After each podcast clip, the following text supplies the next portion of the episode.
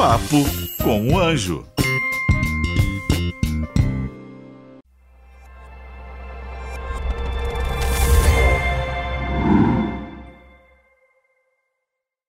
Cansou do seu trabalho? Quer abrir uma empresa? Quer abrir um negócio? Quer empreender? Você tem que aprender primeiro. Não saia por aí desenvolvendo essas coisas sem estudar como tudo funciona. Eu te ensino passo a passo no curso Empreendedorismo 4.0.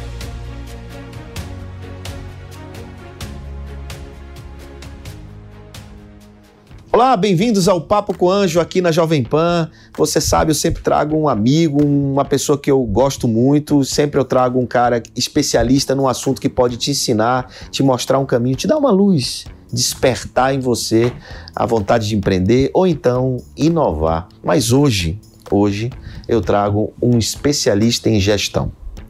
É, uma gestão diferente uma gestão que ele chama de escalável. E eu fiquei curioso pra caramba para saber o que é essa tal de gestão escalável. Eu já conheço negócios escaláveis, conheço startups, conheço um monte de coisa, mas a gestão escalável eu fiquei muito curioso. Só que esse, esse cidadão, ele já teve, tem vários livros publicados, vários serviços prestados na comunidade e ele hoje vai nos ajudar ensinando aqui a gente o que, que é essa gestão escalável. Senhoras e senhores, Sandro Magaldi. Tudo bem, João? Pô, é uma honra estar aqui com você.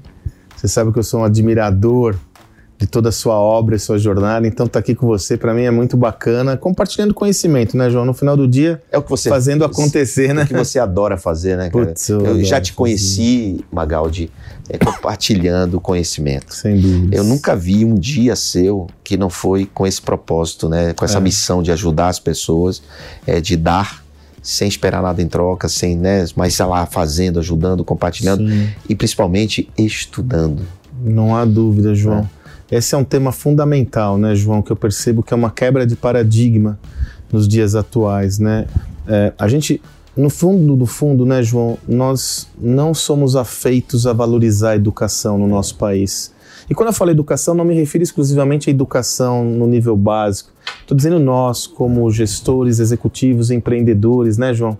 Quantas vezes a gente não vai trabalhar um conteúdo numa organização, um workshop, e o CEO, o presidente, faz a abertura e, e dá uma saidinha porque tem outra prioridade, é. né?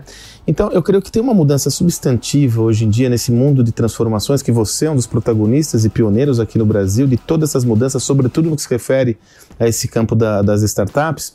É o seguinte: se nós não nos prepararmos para aprender continuamente, João, a gente tá, tá fora. E aí a pergunta que eu sempre faço, meu amigo, é quanto tempo de fato você usa para aprender? Você leva a sério mesmo essa história da educação? Quanto tempo da sua agenda você toma para aprender, para destinar para você? Quanto do seu recurso financeiro você usa para educação? Exatamente. Porque é aí que mora todo o drama, né? Então eu vejo que esse é um dos primeiros elementos para a gente explorar, né, João? A importância de investir no desenvolvimento para estar apto a lidar com esse novo mundo, né? Eu até vejo muitos executivos e empresários se preocupando com a informação, se preocupando em ter a informação. Mas a, aí a diferença, né? Informação não é conhecimento. Não, se, não, não, vira, não vira sabedoria e muito menos execução interna no seu campo de atividade. E essa informação que é abundante hoje, que todos nós temos, seja no, nas redes sociais, enfim, você tem. E aí muita gente acha que isso é o suficiente, estar informado. É muito diferente, né, Magal? É, você se recorda, né, João? Você sabe que eu atuei durante quase 10 anos na HSM, né? Eu sempre fui apaixonado por educação e atuei na liderança comercial da HSM, então eu tive a oportunidade, a felicidade de interagir com os principais pensadores do mundo da gestão numa, numa época muito virtuosa da gestão. Né? E, e, e, esses caras, nessa época, não, não estavam tão disponíveis como eles estão Não há hoje. dúvidas. Né? Você, não tinha internet, João. Não tinha internet. Você, você teve acesso não há dúvidas. A, a esses pensadores no momento que pouca gente tinha. Né, o Salibão, que o Salib Sim. foi um pioneiro nesse Total, negócio. Total, né? um monstro. Foi, foi um... Você veja, a gente estudava o Philip Kotler na Universidade de Marketing, as pessoas não sabiam quem era o Kotler, nunca tinham visto o, o cara, Kotler. Hoje já tem 550 mil vídeos na internet. É. E nessa época, João, é interessante que você traz, porque nessa época ter acesso à informação era um diferencial Era um competitivo. diferencial competitivo, exato. como você disse, eu não tinha acesso à informação. É. Pra eu, eu me recordo quando eu fiz o meu mestrado, eu já estava na HSM, tive a sorte de estar na HSM, e eu quis fazer uma tese sobre vendas, né, João? Eu adoro estudar, É, você adora vendas, inclusive. adoro vendas, sou apaixonado por vendas. Cara, você não encontrava livro de vendas em lugar nenhum. Ainda bem que eu estava na HSM, o Salib tem uma baita de uma biblioteca. Eu estudei todos os livros de vendas do mundo por causa dele na gringa, porque aqui você não encontrava nada. Encontrava em português. você Em português você tinha que ir numa biblioteca e olha, para encontrar livro de vendas em biblioteca é um negócio, né? Então ter acesso à informação era um diferencial competitivo, João. Por causa disso, a gente estabeleceu uma visão que é essa que você trouxe com tanta propriedade. Eu vou ter acesso à informação e eu vou estar bonito. Hoje ter acesso à informação é nada. Ter acesso à informação, inclusive, hoje nós temos uma abundância de informação, é o oposto É over, né? é over. Na verdade, o que a gente está trazendo é isso que você trouxe como perspectiva. É como eu desenvolvo conhecimento. E por que, que isso é tão importante, João? Cara, o mundo mudou dramaticamente, o mundo empresarial mudou dramaticamente. Eu me recordo que quando você começou a atuar com startups, achavam isso um bicho excêntrico, ninguém conhecia. Acho que para você explicar o que você fazia, Era você tinha difícil. Era difícil. Hoje é mó moleza e é cool, é moderno, é legal, É, né? hoje, hoje eu digo que hoje eu meio que é, as pessoas me reconhecem como dúvidas. autoridade nesse assunto, mas lá no começo eu era um aventureiro. Ah, e assim, São você sofreu questionamentos e tanto muitos. sobre essa doideira. Mas, veja, e nós estamos falando de quantos anos, João? Tá, tô falando pouco tempo, hein? Falando seis anos, É. não, um pouco mais. Não, vai, 2014. É. 2014. Na é verdade, eu comecei profissionalmente em 2011. Nós nos conhecemos em 2013, 2014. 2013 no meu sucesso.com. Exatamente, Né? Quando, eu, é. quando eu comecei o meu sucesso.com, nós começamos. Foi uma coisa de 7, 8 anos. Então, assim, mudou muito rápido. E veja que fenômeno, né, João? As startups que trouxeram uma contribuição fundamental, eu sempre digo, João, na minha visão, o maior mérito que as startups trouxeram para o mundo empresarial é mostrar que dá para fazer gestão de outro jeito. De outro jeito. Um Sacou? pouco, né? Com agilidade, poucos recursos, testa, valida, vai. E no começo eu me recordo muito bem, você se recorda melhor do que eu, quando elas começaram a dar certo, esquece, daí é, você acha que vai dar certo? Isso é espuma. Isso é espuma, ainda hoje é espuma. É. Quando nós estamos gravando esse, esse, esse áudio, esse podcast, a Netflix ontem é, é, ela publicou um lucro de mais ou menos 1,5 é, é, é, é, bilhões de dólares né, de lucro. Né?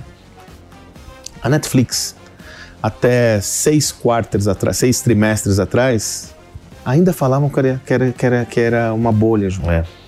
A Amazon, que hoje vale um trilhão de dólares, se a gente pegar e fizer uma pesquisa, dar uma gulgada, há dois anos atrás, ela era vista como uma excentricidade do Jeff Bezos. Então, assim, por que, que eu digo isso?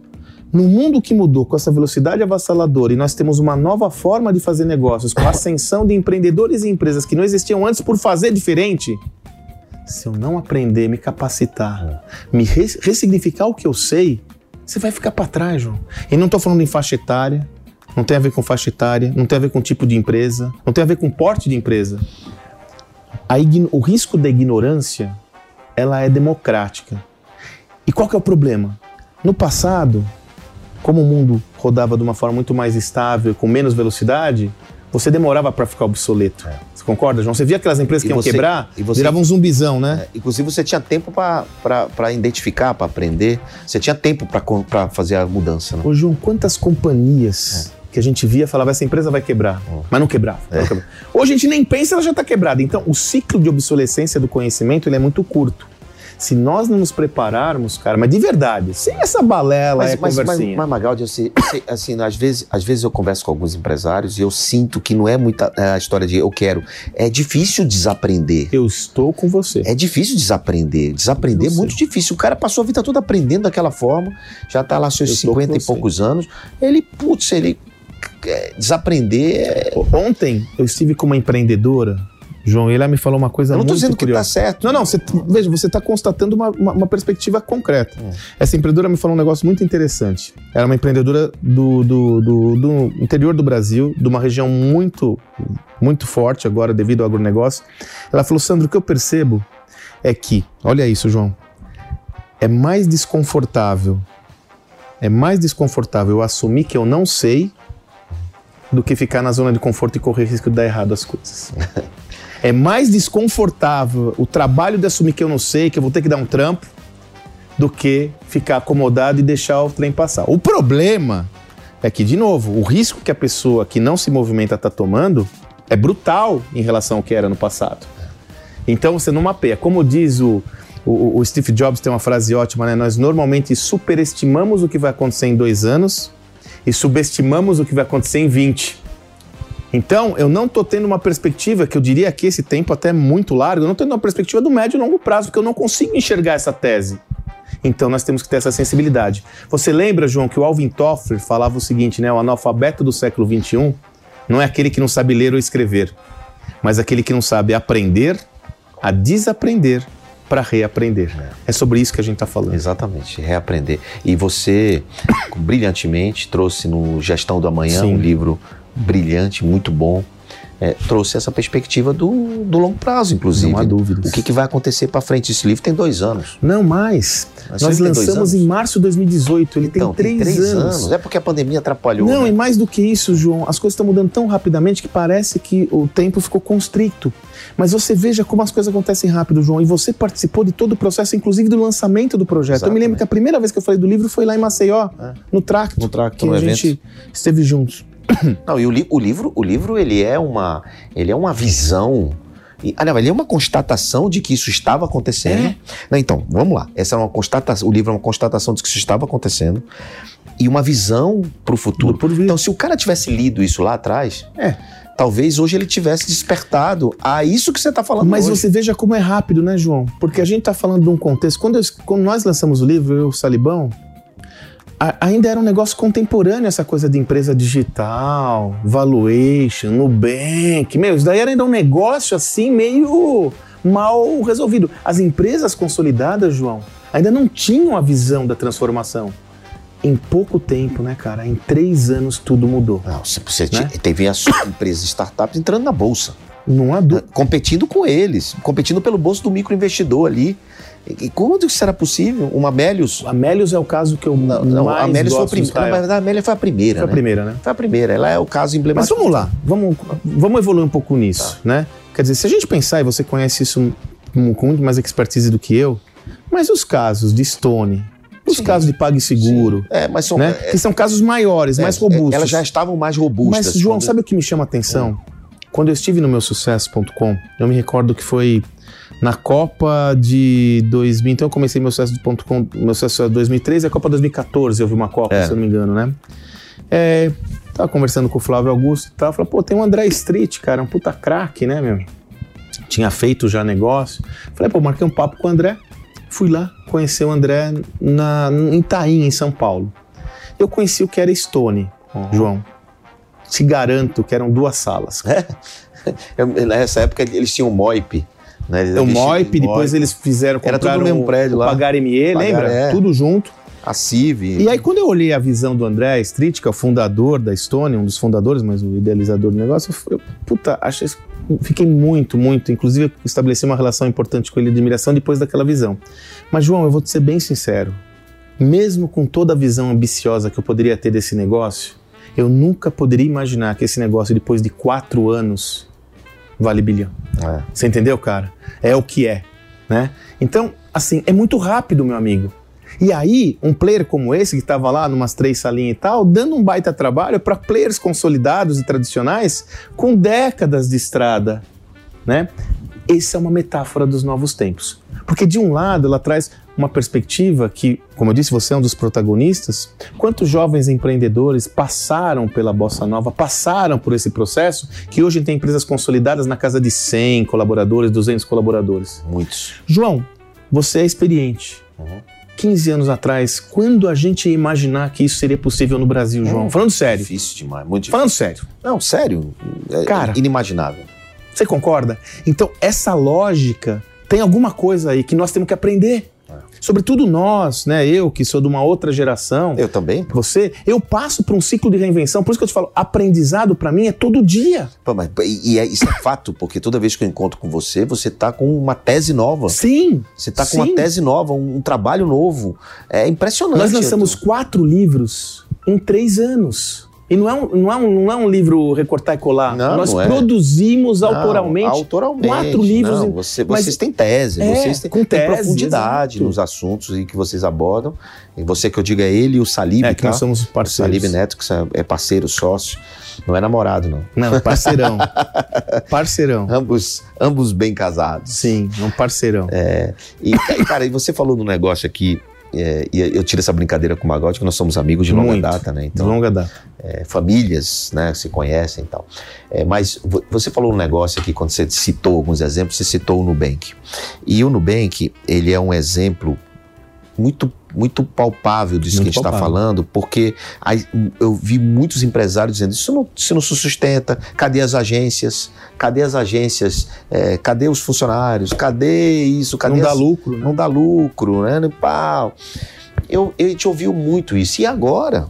Né? Tudo bem, ok, você está falando isso porque você não entende a nova economia, você não entende valuation, você não entende as perspectivas. O Roda- equity, que é O o seu equity. livro, o poder do equity. é o poder do equity, você não entende Né? o jogo do equity, como Uhum. funciona, e aí a gente respeita, né? Hoje, hoje a pessoa não saber o que é equity é um absurdo, né? Um executivo, um grande empresário não entender a força do equity é um absurdo. Inclusive no negócio dele, ele poder mudar o negócio dele. Mas, tirando essa parte, você, quando o Nubank é, precifica 70 bilhões para abrir é. as ações. Né? E fez a última rodada com o Warren Buffett a 35 Yeah. bi. E tem o quê? Tem seis meses. É. Cara, e aí e- começou a dar lucro. É. Começou a dar lucro. Tem, cara, como- isso dá um bug-ug na Dá um cabeça. bug, Isso dá um, Exatamente. isso dá um negócio. Mas é como eu falo. Cadê o né? argumento que dava prejuízo? Então, deixa eu te comentar uma coisa, João, que é justamente esse próximo projeto meu com o Salib, o que, que a gente fez? É interessante essa tese, João. Nós começamos a perceber nessa nossa inquietude de aprender, aprender, aprender, nós começamos a perceber o seguinte, João. No passado, e eu falo com o Salib, que é o fundador da HSM, então ele tem cátedra. O pensamento gerencial no Brasil só é o que é e é muito evoluído por causa do Salib e HSM. Não passou nenhum pensador deixou de passar pelo Brasil. Desde Peter Drucker, Michael Porter, todo mundo. Então, a tese é consagrada por alguém que não ouviu dizer, estava lá. No passado, Tava João, lá, diga-se passagem, Fazendo. continua se relacionando com Sim, os caras. total, né? Continua, né? Os, os vivos, né? Obviamente. Ah, você tem uma noção? A gente vai lançar um livro sobre liderança no ano que vem. Eu falei, vamos fazer umas entrevistas, Salibão? Ele falou, vamos. Ele conversou com o Jim Collins, ele conversou com o Rancharan, ele conversou com o David Urich. É. É, os papos do Salibão, né? Pra você ver né, o nível. O fato é que quando ele construiu esse conhecimento, João, o conhecimento sobre gestão estava muito na cátedra. No nos negócios, mas muito na cátedra. Michael Porter construiu todas as teorias tradicionais sobre estratégia, depois veio o Prahalat sobre competências essenciais, Kotler sobre marketing, David Urich sobre RH e por aí afora. Porque o mundo era dinâmico, mas não com a velocidade atual. Não, mas tava na academia, né? Estava na academia. O que, que a gente percebe? O que, que a gente começou a perceber, João? Como o mundo começou a ter um descompasso e acelerar muito rapidamente, hoje a gente aprende mais com empresas do que até na academia. Porque as teses estão sendo construídas aonde, João? Nas empresas. Nas empresas. Você pega o Na Eric prática. Ries o Startup Enxuta e toda a lógica de Lean aplicada para as startups, que agora são adotadas pelas empresas tradicionais, é um belíssimo exemplo, né? A agilidade é um belíssimo exemplo. A partir desse entendimento, João, nós abrimos um flanco de estudos analisando o quê? Estudos de caso de empresas contemporâneas, empresas que são protagonistas dessa nova era. O, o modelo de educação e aprendizado por estudo de caso não é novo. A Harvard trabalha de- com isso há décadas. Não, é novo no Brasil. É. no Brasil você tem poucas universidades. É, mas se pegar como construto, a Harvard Ah, não. sempre trabalhou É, com como- isso. como-. Agora, qual que é o problema, João? Os casos são datados, de empresas que não coabitam esse mundo atual, então Boa. eu tô falando de empresas que não têm a mesma É pegada. fato. É fato. né? Uma, eu tava com, eu sempre cito esse exemplo com a Isabela, ela tava, quando ela se graduou numa universidade de primeira linha, fui ver o caso que ela estava estudando, ela estava estudando um caso Antigo. de um mundo que não tinha internet, João. É. Eu falo, pelo, pelo amor de Deus, cara. A internet mudou. Enfim, os casos são datados e mais um outro problema, João. A forma como eles são analisadas é por meio do olhar da velha economia. É. É por meio de olhar estruturado por verticais. Então eu vou olhar a área financeira, olhar a estratégia de marketing, né?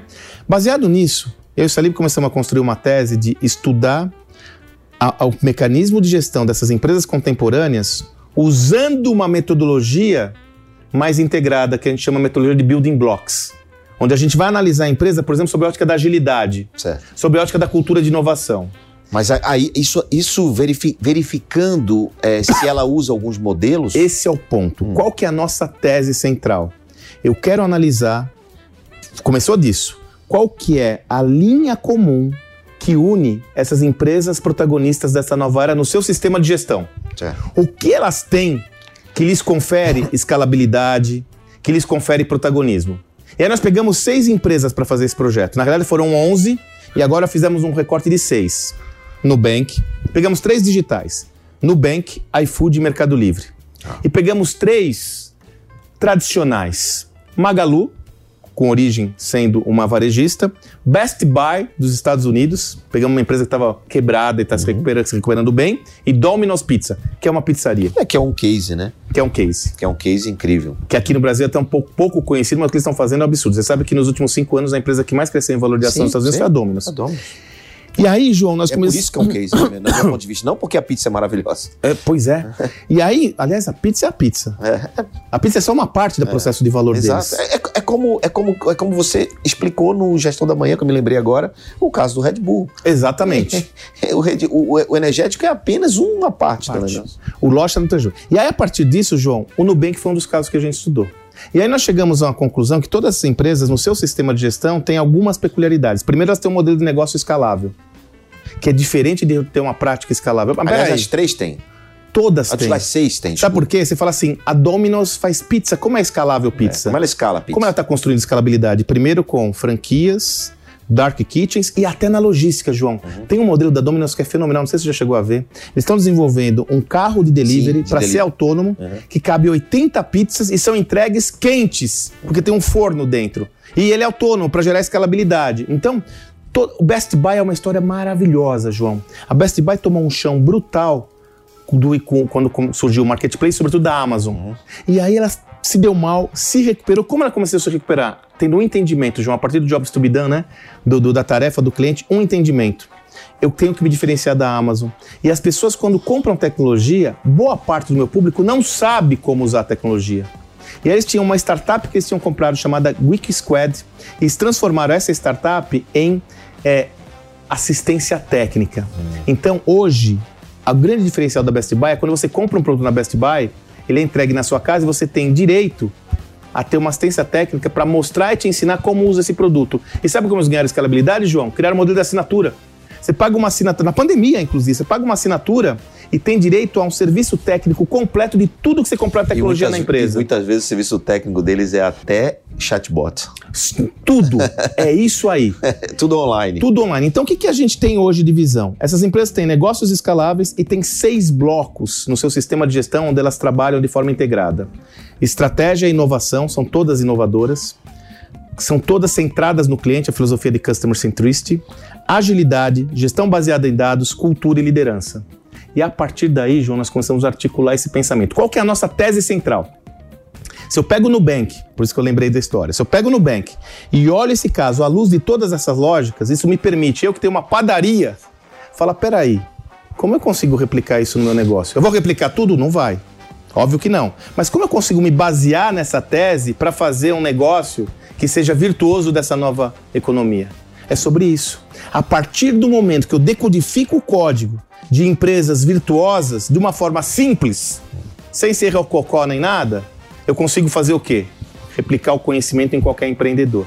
Né? Eu consigo mostrar, por exemplo, como, quais são os preceitos básicos da construção de uma plataforma de negócios que está disponível para muitos empreendedores que não enxergam como tal, porque tem um bloqueio mental que você falou. Isso daqui não é para mim, isso daqui é sobre isso, João. E o Nubank é um caso clássico. Se você for olhar todo o caso Nubank, João, o caso se sustenta sob a ótica do sistema de gestão. Não estou falando sobre a ótica do valuation dele, que já se mostrou como mas, uma tese configurada. Mas, mas sistema de gestão. Da, quando você me falou da, desse, desse, tema, quando a gente conversou sobre isso, eu disse, cara, faz muito sentido, porque no final das contas, muita gente confunde escala com venda, né? Quando na verdade é o contrário, né? É, e aí, quando você pega o Jim Pass, por exemplo, a brasileira que você pode usar Outro qualquer academia, Exato. Né? a Jim Pass, Imagina a gestão de você controlar várias academias e aonde o cara usou, como pagar e como fazer calculatorial disso. Então, assim, é gestão, velho. E vamos longe nisso, João. Sabe por quê? Alguns confundem escalabilidade com plataforma. Uhum. Mas não é só isso. Vamos lá. O iFood, que é outro caso incrível, né? O iFood tá fazendo 60 milhões de entregas por mês. Um negócio incrível, né? Você fala, porra, é por causa da plataforma? Cara, não é só isso, porque tem outras plataformas que faziam a mesma coisa. Tem a ver com agilidade, cara. Tem tudo, Tem a ver com ver. sistema ágil. Tem a ver com dados. João, sem dados eu não consigo, porque o dado vai me configurar. O iFood tem uma história que eu adoro, que o grande competidor do iFood é o preparo de refeição no lar. É. Baseada nessa tese, eles Aí, trabalham com as nu- kitchens. Nunca foi entrega. Então, nunca, foi, foi. entrega. Mas esse é nível de consciência, velho. Nível de consciência, os empresários um nível de consciência um. Né? Olha o básico que todo mundo vê. Consegue enxergar só o que todo mundo vê. Quando se você imagina que o seu benchmark é outro, que o seu, seu parâmetro é é outro, problema, você João. começa a aumentar o seu nível de consciência. Isso e você é começa a olhar outras coisas ao seu redor e começa a se comparar. Mas tipo, você tem que estar aberto a isso. tem que né, estar João? aberto a isso, tem que aprender, tem que ter conhecimento, Você tem que entendeu? ler, ler, né? Aqui Estudar. no começo da nossa conversa, aqui, ralar o estudar muito. coco, trabalhar, porque você mandou muito bem. É, eu uso outra terminologia, mas o nível de consciência é muito bom. É Repertório, cara. É. O cara não tem repertório, mas sabe qual que é o problema? De novo, é mais confortável assumir as minhas. É é mais confortável correr os riscos do que assumir as minhas ineficiências e dar o trampo que eu tenho que dar, é que nem dieta. É. Fala, não, não, meu corpo não funciona, nem nada, mas dieta você não quer fazer, né, cara? Porque vai demorar para dar o resultado, né? Então, eu vejo que é, é, existe muita, e entenda aqui sem o, o tom pejorativo, existe uma ignorância muito grande, ignorância do verbo ignorar, existe uma ignorância muito grande acerca de modelos de negócio virtuosos que podem fazer sentido para o seu negócio. E aí começa a haver um preconceito que está tangibilizado no quê, João? Isso daí não é para mim, aqui é diferente. Eu falo, porra, tem uma, tem uma maldição Quantas do aqui é vezes- diferente. Quantas vezes, quantas vezes você ouviu isso aqui é diferente? A, ó, a maldição do aqui é diferente. E sabe qual que é a boa notícia, João? Aqui é diferente, mas é tudo igual, cara. Assim, agilidade é agilidade, dados é dados. Atendimento é Atendimento, atendimento, vendas é vendas. Só que o aqui é diferente me gera um bloqueio que eu não aprendo. Porque se aqui é diferente, eu não vou aprender com ninguém, né? Então, é, qual que é a nossa missão, minha e do Salib hoje, João? É fazer simples o entendimento desses mecanismos Uhum. para que o dono do pet shop possa entender. Claro que o dono do pet shop não vai construir o Nubank. Não, não, e nem Pode é esse ser. propósito. Mas assim, será que ele não consegue olhar isso e falar, cara, Será que o dono do pet shop não entende que ele transaciona, que ele tem, um, ele tem nível a de consciência que comunidade? você trouxe? É o nível de consciência, pô. Ele sabe, ele pode virar uma fintech, cara. Cara. Né? ele pode transacionar, ele tem uma força. O que, que ele tem? Ele tem distribuição, ele tem a comunidade, que são os clientes. Os clientes. Tem... É exato. Então, isso, isso, isso, isso os empresários não percebem. Ainda o que, o os ativos que existem internamente dentro das empresas. Que são vários ativos, só que ele só enxerga alguns. Ele só enxerga a transação, João. Ah, ele só enxerga A- alguns. a nível de consciência é ótimo, porque ele está no nível 1, que ele só enxerga a transação. É, exato. Hoje mesmo eu estava conversando é, com um empresário num setor importante da área financeira, relacionado à previdência privada, longevidade e tal. E a grande provocação que eu fiz, pois pegar uma previdência privada, o cara fica com o cliente quantos anos, João? Vixe, E ele só vende o quê pro cara? A mesma coisa. Esse cara tem demanda de seguro, Tudo. ele tem demanda de consórcio, ele tem demanda de casa, Cara, ele tem ele- demanda de tudo. E eu ele- só vendo a pomba da previdência. Mas é aí que tá, Magal, é o seguinte, é, você falou, ele tem a demanda disso, só que ele não tá aberto a ouvir o que Uhum. o cara precisa, ele não se relaciona com o consumidor, ele para ele é, um cliente dele, para ele é a, é a previdência, porque é o, é o core business dele, ele não, só faço isso porque eu não posso perder o foco, vai nessa. nível de consciência foi ótimo. É, eu vou exato. usar e dou crédito para você, porque assim, esse nível de consciência ele é da transação. Eu acho que eu sou uma empresa de previdência. Eu acho que eu sou uma empresa de pet shop. E quem eu acho que eu acha, não tem certeza de Pois é. nada. Esse é o ponto. Eu tenho que aumentar o meu nível de consciência por meio do aprendizado para começar a enxergar melhor o mundo. Agora, só para finalizar esse papo, João, não é teórico isso, pelo amor de Deus, sabe? Às vezes a gente fica, não, não, não, não, não, não. não. É muito mais prático do que a gente imagina. Muito mais Se eu simples. pegar 20, estou sendo muito bonzinho, 20 startups da Bossa Nova, eu demonstro essa tese na prática com empreendedores que tinham 10 paus para começar um investimento. Você 500 concorda? pau, cheque especial. Você concorda? e que estão aí É. num processo evolutivo. É, e que- Agora eu faço e, isso. E, que- e tem outra coisa que é muito interessante e que não tinha estudo. Muitos deles não tinham Hum. estudo. Na Não raça, mas na, na raça, só que eles tinham o quê? Um nível de consciência diferente. É. né? Eles tinham outra visão, outras perspectivas que o empresário tradicional muitas vezes não tem. Porque zona de conforto, estava acomodado. E o que, que faz um cara ter sucesso hoje? Incômodo, insatisfação, Inquietude. inquietude. E essas coisas todas. Que isso faz com que você busque o conhecimento, busque a, a, o teste, a validação, que você falou aqui muito bem, com muita propriedade, a validação e um monte de outras coisas. Por isso que eu falo, João, para mim, isso é uma opinião. A maior contribuição que as startups trouxeram para o mundo É de empresarial é, é de conhecimento, é mostrar que dá para fazer de outro jeito. Porque você pensa bem, João, eu fiz esse estudo, no- nós fizemos esse estudo no Estratégia Adaptativa. No livro Estratégia Adaptativa, que é o meu mais recente, nós fizemos a linha do tempo da estratégia. E nós demonstramos cabalmente, João, que de mais de 100 anos o mundo empresarial mudou muito pouco. É um, foi um mundo muito previsível. O que, que aconteceu de novo, de fato, no mundo empresarial? Muito pouca coisa. Então, as startups foram um fenômeno totalmente novo e significaram uma ruptura em relação ao status quo, porque elas trouxeram com a tecnologia uma nova forma de fazer negócios, de, ge- de gerir pessoas. Então, em minha opinião, a maior contribuição das startups é a comprovação da tese que é possível fazer diferente do que foi estabelecido há 100 anos por causa de um novo mundo, sobretudo com o advento da tecnologia. Isso abriu uma nova forma de fazer negócios, né? João, eu me recordo muito bem quando eu estava no meu sucesso.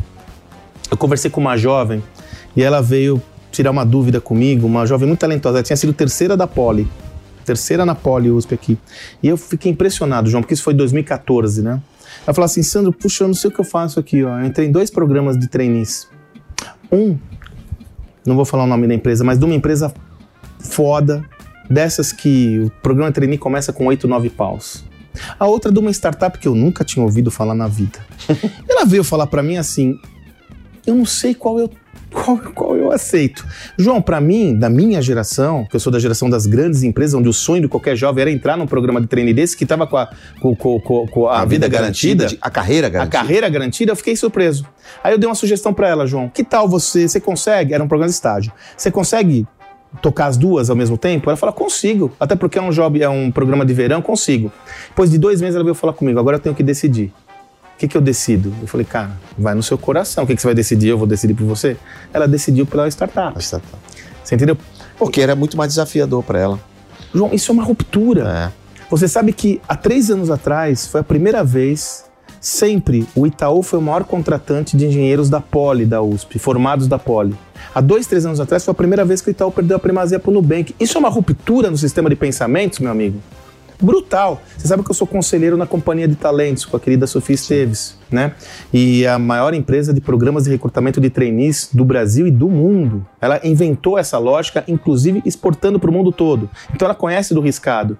Cara, nós estamos vivendo uma ruptura nessa história, João, porque as empresas tradicionais, que eram meus objetos de desejo, não são mais objeto de desejo dos maiores talentos que estão sendo formados. E talento tá difícil. E talento está difícil. Note que isso não é trivial, João.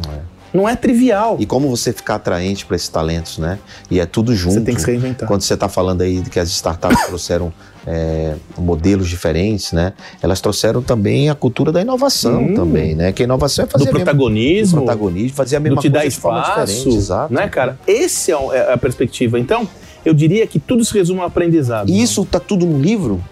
Cara, isso eu acho que tá nos livros, Não, né, tá, mas esse, Então, o é, o, o, o- o escalável. O escalável, nós lançamos um, um projeto, um, um curso online, a gente vai deve abrir de novo as vendas para esse programa e temos um livro que a gente vai lançar, que sim, onde a gente vai traduzir esses seis estudos de caso sobre neste- essa ótica. livro Exatamente.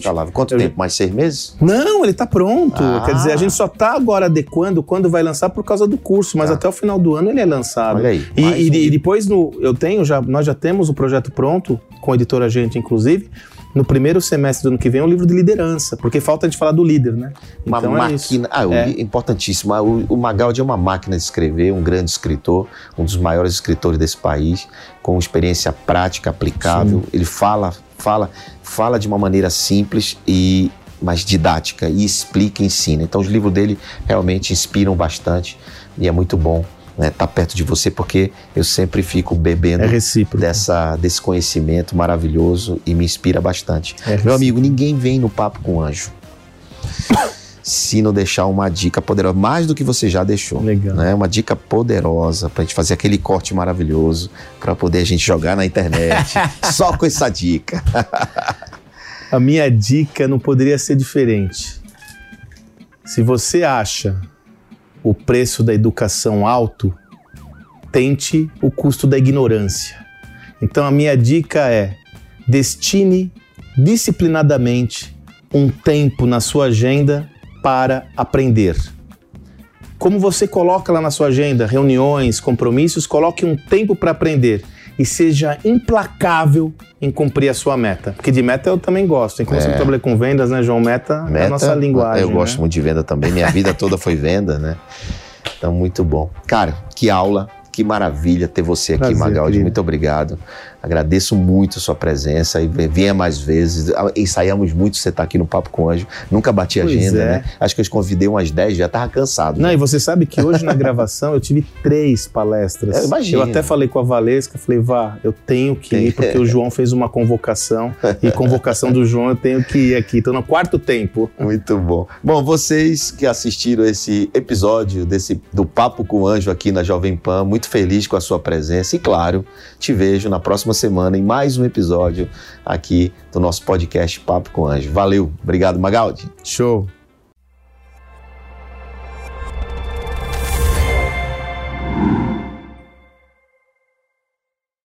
Cansou do seu trabalho? Quer abrir uma empresa? Quer abrir um negócio? Quer empreender?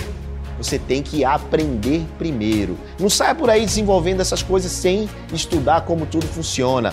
Eu te ensino passo a passo no curso Empreendedorismo 4.0.